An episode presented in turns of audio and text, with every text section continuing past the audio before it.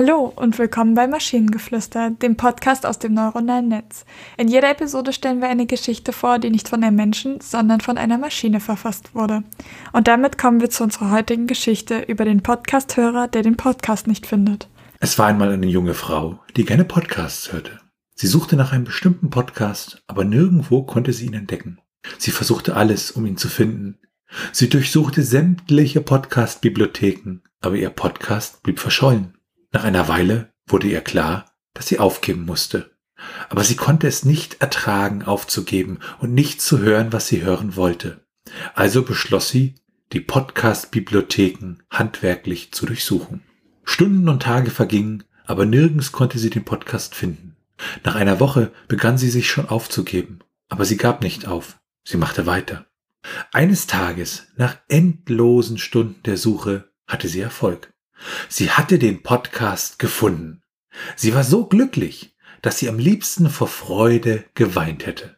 Sie hatte es geschafft. Sie hatte eine Lücke gefunden und den Podcast gefunden.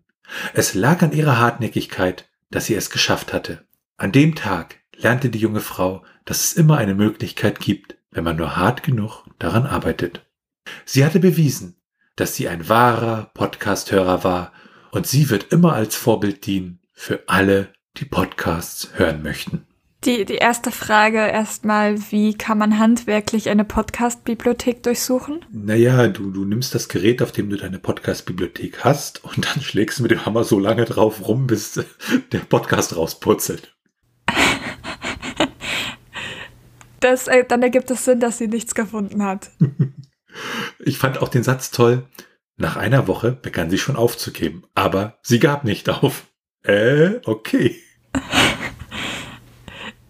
Also ich, ich würde sagen, das ist schon sehr viel Hingabe für einen Podcast.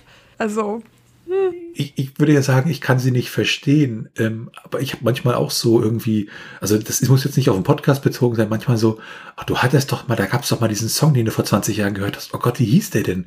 Und dann fängt man an zu googeln irgendwie da, da, da, die, da, ne? Und äh, weiß aber nicht und und also ich habe auch schon in meinem Leben wahrscheinlich stundenlang mit irgendwas verbracht, solche Dinger wieder rauszufinden, was das jetzt nochmal war oder äh, äh, was war das für ein Song oder was war das für ein Buch, was ich da mal gelesen habe. Das war doch so toll und oh und hier und da und also ich glaube, vielleicht nicht auf Podcast, aber vielleicht haben wir alle sowas, wo wir sagen, oh, da muss ich jetzt nochmal drei Tage gucken, bis ich das endlich gefunden habe. Das geht mir nicht mehr aus dem Kopf.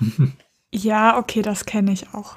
Und wenn ihr Ideen oder Stichwörter habt für eine Geschichte aus der Maschine, zum Beispiel über den Podcast, der nicht existierte, aber alle daran glaubten, dann schreibt uns eure Ideen per E-Mail an info.t1h.net oder über das Kontaktformular auf der Webseite.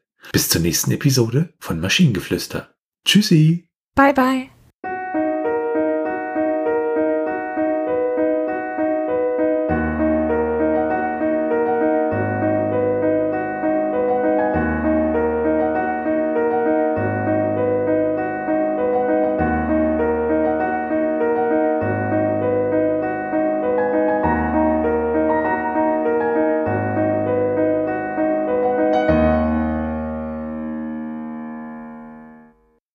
Eine Produktion von Tone Age.